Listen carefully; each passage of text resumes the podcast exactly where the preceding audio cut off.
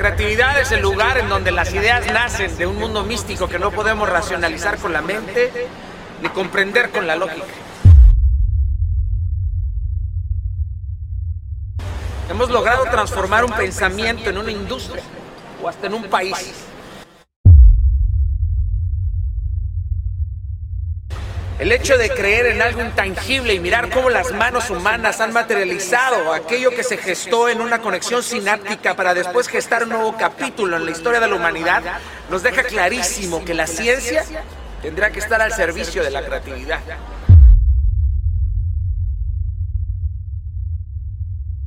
Es la capacidad creativa del ser humano la que ha logrado innovar lo que hay. Es quien lo ha llevado a comprender el fondo de las cosas, la curiosidad en aquello que ya estaba aquí antes de que llegáramos. Somos esos geniales catalizadores que han maximizado todo el entorno. El ser humano no ha creado nada por una simple explosión simultánea, sino ha combinado y contextualizando la materia en esta tierra. Es como hemos aprendido que hasta la desesperación puede llevarte a ser muy creativo.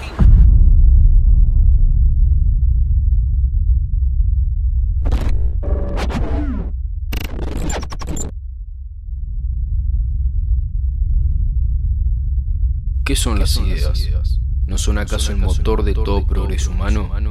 ¿No son ellas quienes germinaron las mentes de grandes genios que luego moldearon nuestra historia? ¿Dónde nacen? O mejor dicho, ¿cómo se conciben? ¿Qué es la imaginación? ¿Qué es la creatividad? Todo esto y mucho más hoy en Viaje a las Ideas.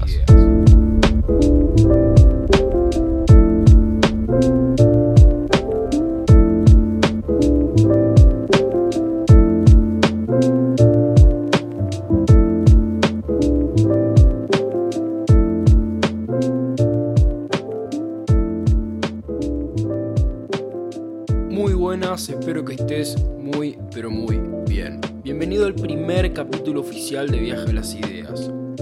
En este primer capítulo le vamos a hacer honor al podcast y vamos a estar hablando sobre las ideas. Charlaremos sobre la imaginación, la creatividad, su poder de transformación y tendremos distintos tips destinados a que fomentes tus propias ideas. Acompáñame en este breve viaje que incluye ciencia, historia y mucho, pero mucho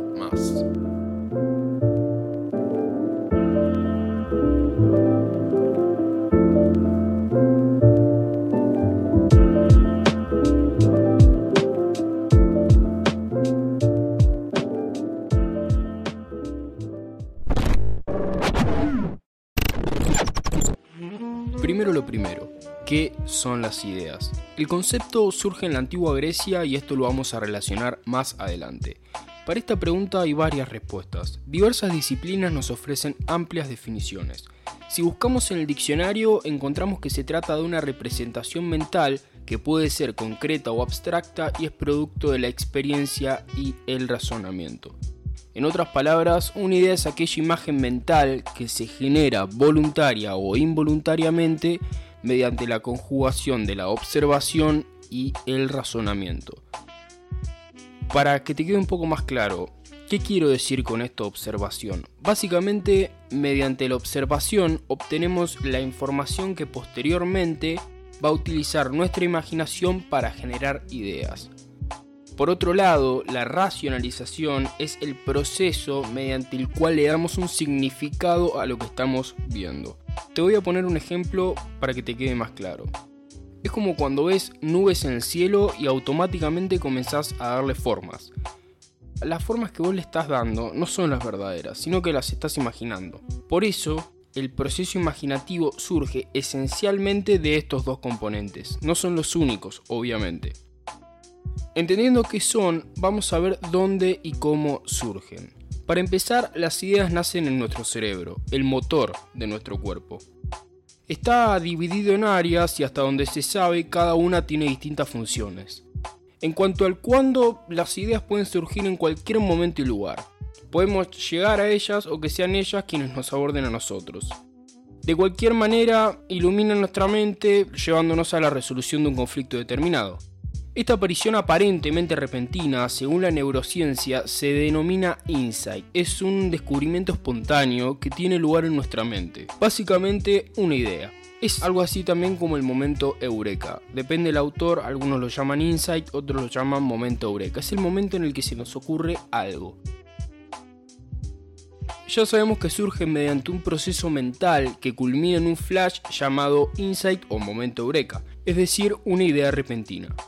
La pregunta que surge a continuación es ¿dónde tiene lugar este proceso? El insight tiene lugar en nuestro cerebro. Distintos procesos cerebrales lo estimulan. Según estudios, en el momento previo a un insight o idea se registra una alta actividad neuronal. Para comprender un poco mejor esta secuencia voy a hablarte brevemente acerca de las neuronas.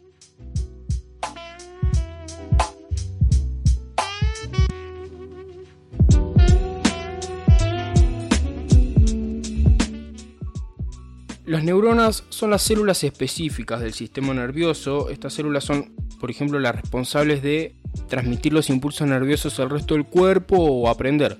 Estos dos ejemplos que te acabo de dar tienen lugar gracias a la comunicación interneuronal. Nos vamos a centrar un poco en este último punto. La comunicación interneuronal se gesta a través de la sinapsis. Mediante la sinapsis, que es la comunicación entre neuronas a través de ondas cerebrales, se forman redes neuronales. Estas redes permiten el funcionamiento de nuestro complejo sistema y son a su vez las responsables de que, por ejemplo, podamos generar ideas entre otro montón de cosas. Cuanto más fuertes son estas redes, es decir, cuantas más áreas cerebrales podemos conectar, más ideas podemos generar. Esto al igual que casi todo en la vida se puede entrenar mediante ejercicios varios que buscan conexiones más fuertes y generales en distintas áreas del cerebro. Al momento de un insight se ha registrado una altísima actividad neuronal en la que predominan las ondas gamma. Las ondas gamma son las más rápidas. Puedes imaginarte las neuronas como un punto A al punto B, en el medio hay una unión entre ese punto A y ese punto B, es decir, punto A una neurona, punto B otra neurona, un cable de unión, por así decirlo, lo estoy poniendo en un lenguaje un poco más claro para que se pueda comprender bien, y la sinapsis es el proceso en el que se traslada información del punto A al punto B mediante determinadas ondas cerebrales en resumen y por si te perdiste un poco, las ideas o insights se generan mediante las interacciones entre redes neuronales y estas redes se forman justamente gracias a la sinapsis entre neuronas. Este proceso que te expliqué anteriormente es la parte psíquica y bioquímica de la herramienta mediante la cual se nos ocurren las ideas la imaginación. Podemos definirla como la capacidad subjetiva que todos tenemos en mayor o menor medida de crear o recrear imágenes mentales. Hay dos tipos de imaginación, principalmente. Cuando rememoras, por ejemplo, algún evento particular proveniente de tu memoria, utilizas la imaginación reproductiva. Los recuerdos no son más que simples reconstrucciones que se ven alteradas por el paso del tiempo. Ningún recuerdo, por más ferviente que sea, es 100% real. Siempre tiene algo de fantasía producida por nuestra imaginación recreativa. Este tema queda pendiente para otro podcast, pero es muy, muy interesante. Por otro lado, la imaginación productiva es aquella mediante la cual creamos imágenes subjetivas y trascendemos en muchas ocasiones los límites de la realidad. La producción de ideas y el rememoramiento no son las únicas funciones que tiene la imaginación. También está involucrada, por ejemplo, en la predicción de sucesos futuros, la toma de decisiones, la creación de la autoimagen, es decir, cómo vos te percibís, los sentimientos, la inteligencia y la creatividad. En el proceso imaginativo están implicadas, entre otras, el área occipital en la parte posterior de la cabeza, responsable por ejemplo del procesamiento visual, el área parietal, ubicada en la corona de la cabeza. Si tocas la corona de la cabeza, más o menos ahí está tu área parietal, responsable de la percepción sensorial, y el área frontal, justo un poquito más arriba de la frente, responsable de nuestra capacidad para razonar y reflexionar. Así se involucran la observación, el razonamiento y los sentidos en la producción y el juzgamiento de las ideas que surgen en nuestra mente. Estas áreas que te nombré anteriormente no son las únicas que intervienen. Hay muchas más, pero esto es para que te des una idea. Son las áreas que principalmente van a influir a la hora de crear imágenes mentales, más conocidas como ideas. Entonces estas van a ser las áreas que principalmente se van a ver estimuladas. Otro concepto ampliamente ligado a la imaginación y que te mencioné anteriormente es la creatividad. Y si bien requiere un capítulo completamente aparte, es necesario que la comprendamos ya que forma parte del mundo de las ideas. Pero antes de explicarla brevemente, vamos a repasar un poquito lo que venimos viendo hasta ahora. La imaginación es la capacidad de producir ideas, ¿sí? Esta herramienta tiene lugar gracias a las conexiones interneuronales o redes que se forman producto de la sinapsis y que conectan diversas áreas cerebrales que cuando las estimulamos tenemos más posibilidades de generar insight o un momento eureka. Habiendo repasado lo visto, podemos comenzar a hablar de la creatividad. Se conoce como creatividad al proceso mediante el cual trasladamos las ideas que se generan en el plano mental, producto de la imaginación, al plano físico real. Nuestro cerebro creativo intenta reflejar en la realidad esas ideas utilizando los medios disponibles, es decir, lo que tenés a tu alcance. Podemos entenderla como el proceso posterior al acto imaginativo en el que nuestra mente intenta proyectar la idea innovadora a la realidad objetiva que nos rodea. Habiendo comprendido esto, es hora de desterrar uno de los mitos más extendidos sobre el cerebro creativo, el del hemisferio derecho. Según este mito, es el hemisferio derecho el encargado exclusivo del acto imaginativo y creativo, siendo el izquierdo, por otro lado, el responsable de los aspectos lógicos y racionales. Esto es una gran falacia y ninguno de los dos hemisferios es exclusivamente creativo o exclusivamente lógico. Ambos trabajan en conjunto. Este mito nació producto de estudios realizados por el Dr. Sperry, un doctor estadounidense, en 1981. En él se llegan a conclusiones erróneas e interpretaciones imprecisas. Sin embargo, en los 2000 surge un nuevo estudio realizado por Roger Kendall y que lo llevó a ganar un premio Nobel. En él se habla de la memoria inteligente. Para comprender esto y ahorrarnos las complejidades científicas podemos entender el cerebro de manera holística, es decir, como un todo que trabaja en conjunto.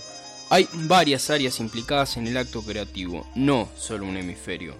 Principalmente los lóbulos temporales, un poco más arriba de tus orejas, encargados de la memoria, el lóbulo frontal, un poco más arriba de tu frente, encargado del razonamiento, y el sistema límbico. El sistema límbico es el área, si se puede llamar área, encargada de las emociones. Todas estas áreas se conectan mediante las redes neuronales. Si no lo entendiste, en cualquier momento podés retroceder y volver a escucharlo por si te perdiste un poco. Sé que es un tema un poco complejo, pero estoy tratando de sintetizarlo y explicarlo lo más claro posible. Para desterrar para siempre este mito, vamos a ver un ejemplo. Intenten imaginar conmigo. Se presenta un conflicto. Supongamos que vamos manejando por la autopista. De repente escuchamos un ruido repentino y el auto comienza a moverse rápidamente. Ahí nos damos cuenta que pinchamos una de las gomas. Nuestra memoria, gracias a situaciones vividas, reconoce lo que está ocurriendo y evoca el recuerdo en nuestra mente de cómo es pinchar una goma, es decir, los ruidos, la sensación en el volante, en el auto. A continuación ponemos las balizas y detenemos el auto en la banquina. Gracias a que tenemos nuestra rueda de auxilio y el kit de emergencia podemos realizar el cambio. Nuevamente nuestra memoria se pone en funcionamiento y evoca un nuevo recuerdo, el de los procedimientos de emergencia desplegamos todas las herramientas y nos ponemos a reparar el daño. Sin embargo, cuando parecía que ya teníamos todo resuelto, nos damos cuenta de que al intentar quitar las tuercas de la llanta, no aflojan, están trabadas. Es normal que con el paso del tiempo se contraen y es muy difícil quitarlas, es decir, se traban. Se presenta el nuevo conflicto, es decir, ahora tenemos dos problemas por resolver. Nos sentimos enojados producto de la frustración. Estos sentimientos son responsabilidad del procesamiento racional del área frontal del cerebro. ¿Te acuerdas que te dije que el área frontal, el lóbulo frontal, es el encargado principalmente de las funciones ejecutivas y el proceso de racionalización? A su vez, las distintas áreas del cerebro se ponen en funcionamiento e intentan resolver el nuevo problema. ¿Cómo vamos a aflojar las tuercas? La memoria sigue trabajando en el rememoramiento de recuerdos, experiencias similares que hayamos vivido nosotros o que hayan vivido otros ¿sí? pero que aún así se encuentra en nuestra memoria en forma de, por ejemplo, anécdota que algún amigo nos contó, algún video que hayamos visto. Son momentos en donde hay una actividad cerebral intensa en la que todas las áreas implicadas se comunican velozmente para tratar de resolver el problema.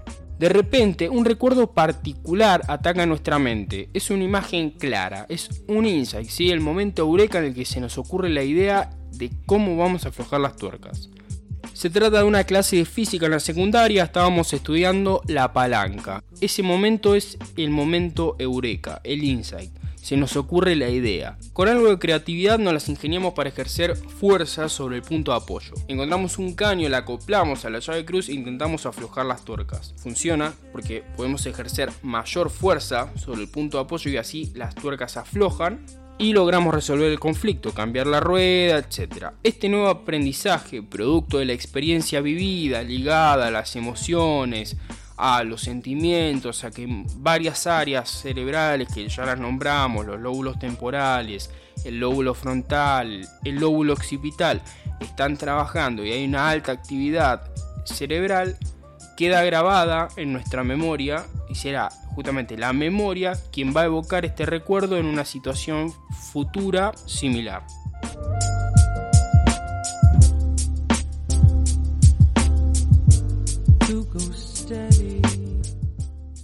Habiendo terminado con la explicación más teórica, más cerebral, vamos a hablar un poco acerca de dónde nace el concepto de, ideas. El concepto nace en la antigua Grecia. Eidos era como solían llamarlas en latín, y significa algo así como una visión o apariencia. Desde los tiempos de la Grecia antigua hasta la edad contemporánea, las ideas fueron la chispa disparadora en la mente de grandes genios, grandes personas que transformaron la humanidad y cambiaron la historia para siempre. Las ideas son inherentes al ser humano. La capacidad de imaginar, crear y transformar es una de las características que nos diferencian de otros animales. Desde tiempos inmemoriales, las personas imaginan y crean sus más grandes fantasías. Existen ideas que nacen y mueren en la mente de los que no tuvieron la certeza o la posibilidad de llevarlas a cabo mientras que otras son exteriorizadas y labradas con la agudeza necesaria para convertirlas en un motor de cambio. Estos últimos son los que tienen en las manos la posibilidad de escribir la historia y de transformar la humanidad. Detrás de cada lucha o invento que han sido motor de cambio para la humanidad hay una idea, todo nace de una idea. Esto no es únicamente en lo macro, es decir, en lo grande, sino también en lo micro, es decir, en lo pequeño, en lo cotidiano. Como vimos en el ejemplo anterior, una idea tiene el potencial necesario para conseguir un cambio en nuestra vida o resolver un conflicto. Es decir, con solo una idea nosotros podemos cambiar nuestra realidad, sí, por así decirlo, hasta cierto punto, obviamente, o resolver un simple conflicto. Entonces es muy amplio el término, abarca mucho, por eso digo que abarca lo macro y lo micro.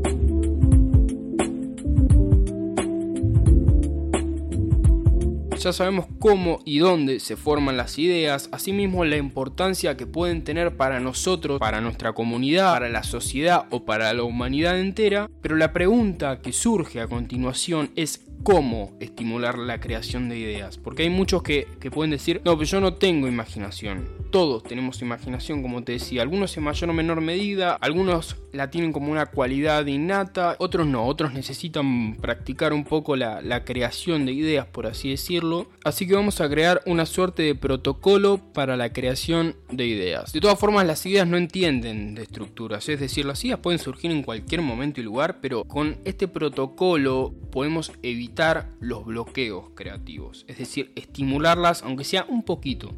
En primer lugar, debemos definir el desafío creativo, es decir, para qué necesitamos esa idea.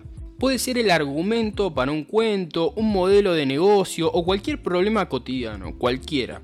Al definirlo lo visibilizamos y logramos cierta claridad y orden, algo que ahorra el estrés al cerebro, porque cuando nosotros tenemos claridad, tenemos orden, tenemos algo bien definido, organizamos toda esa información que surge en nuestro cerebro que muchas veces es innecesaria y lo único que hace es agotar recursos biológicos, recursos bioquímicos, porque nuestro cerebro crea información, utiliza su memoria, entonces el cerebro, por así decirlo, se fatiga, así para que comprendas un poco mejor.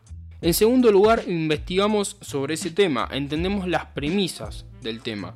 Entonces, definimos el desafío, lo escribís, lo, si lo puedes escribir es lo mejor, pero si no lo decís en voz alta, lo anotás en el celu, cualquiera sea para vos el método para visibilizar ese desafío creativo. En segundo lugar, investigás sobre el tema, sobre lo que tenés que hacer, cuáles son los objetivos que vas a tener que cumplir. En tercer lugar, utilizamos métodos destinados a la estimulación de ideas. Por ejemplo, la lluvia de ideas o los mapas mentales. Hay muchos métodos de este tipo que pueden servirnos para superar un bloqueo mental y así generar más ideas. Y el bloqueo mental es, como dice la palabra, es una especie de barrera mental o traba que se produce a nivel imaginativo, creativo, que puede ser producto de varios factores. El estrés, es, por ejemplo, es uno de los grandes problemas a la hora de generar ideas porque producen bloqueos mentales. En cuarto lugar, la relajación, ligado a lo que te acabo de decir, del tema del estrés.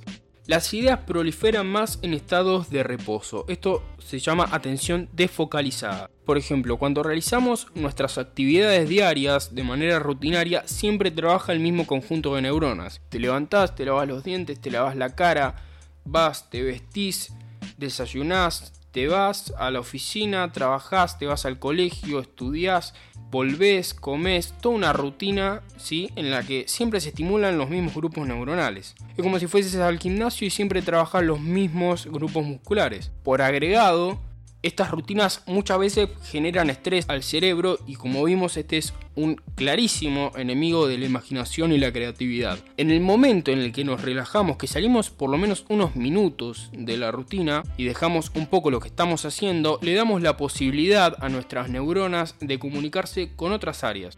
La relajación no consiste únicamente en cerrar los ojos y respirar.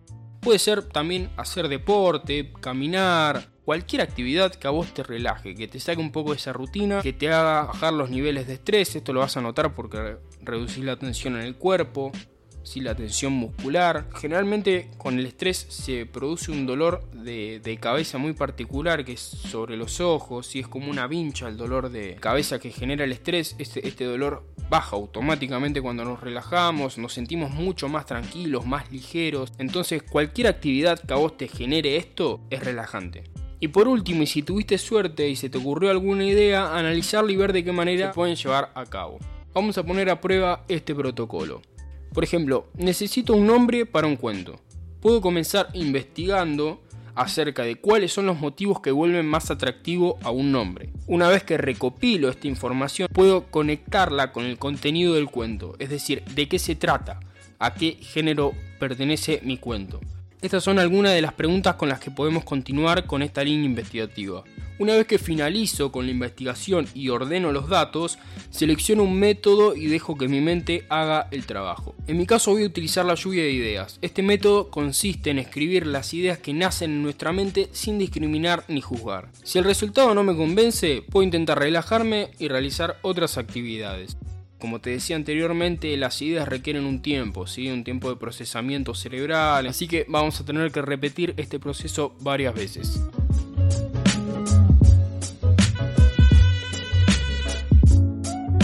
Hicimos un viaje a través de las ideas, la historia y nuestro cerebro. Acá finalizamos el capítulo de hoy. Muchas, muchas gracias por escucharme y por darme una posibilidad. Si te gustó, me ayudas mucho compartiéndolo o siguiéndome. En las notas del capítulo te dejo la bibliografía con la que se realizó esta primera entrega del podcast. Esto no es algo que yo me haya inventado, esto lo saqué de varias investigaciones de varios psicólogos, de libros, así que ahí en la bibliografía está toda, toda la información con la que se realizó este primer capítulo. Junto con la bibliografía te dejo también recomendaciones de películas, documentales o libros que pueden ser muy útiles también y te pueden servir mucho para seguir aprendiendo este tema tan interesante. Nos escuchamos la próxima y te espero nuevamente en viaje a las ideas. Hasta luego.